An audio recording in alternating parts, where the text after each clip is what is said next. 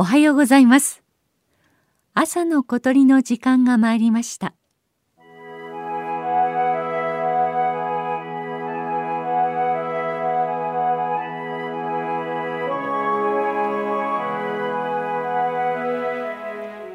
自然の中ではいろいろな生き物たちの鳴き声が一緒に聞こえてきます。栃木県の北部湯西川温泉から少し山に入ると深い森と谷に包まれます。夜明け前の森は生き物の息吹にあふれていました。谷を挟んだ山から聞こえてきたのはこの葉ずくの鳴き声です。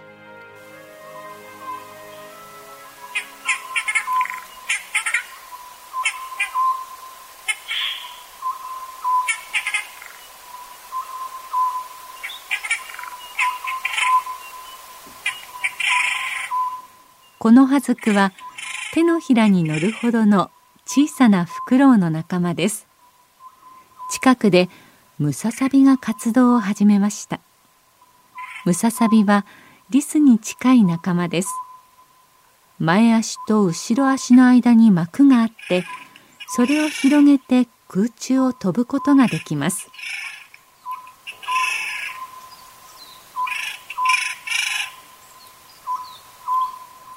この葉ずくの鳴き声は仏法僧と聞こえます。そのため法法華経と鳴くうぐいす。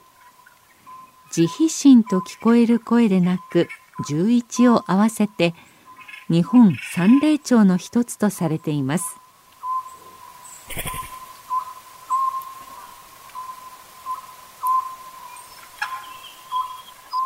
この葉ずくはかつては高尾山など東京の郊外の山でも聞くことができました。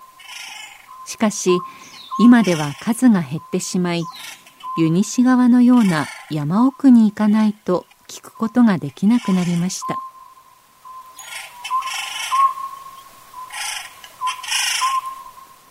ムササビもかつては里山の生き物として身近な存在でした。はじめは小さな座布団が飛んできたように見えました。木に飛び移るのを見てムササビと分かりました。夜行性の獣の中ではムササビの鳴き声をよく聞きます。暗闇の森の中木の葉が茂った中で活動するだけに仲間同士の合図は鳴き声が頼りなのです。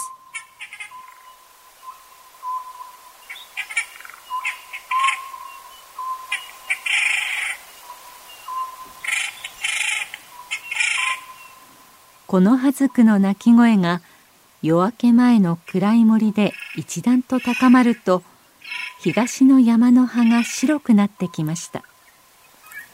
ムササビは木のほらのねぐらに帰っていきます。そして小鳥たちのコーラスが谷間から湧き上がるように聞こえる時刻を迎えます。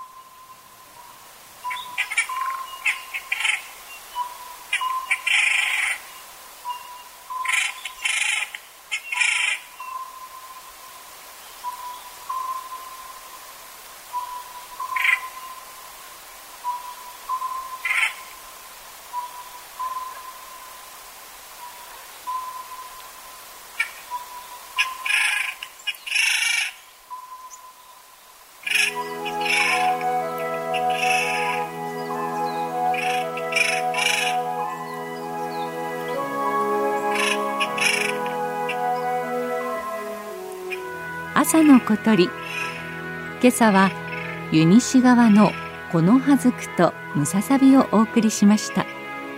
収録構成は松田道夫さんでした。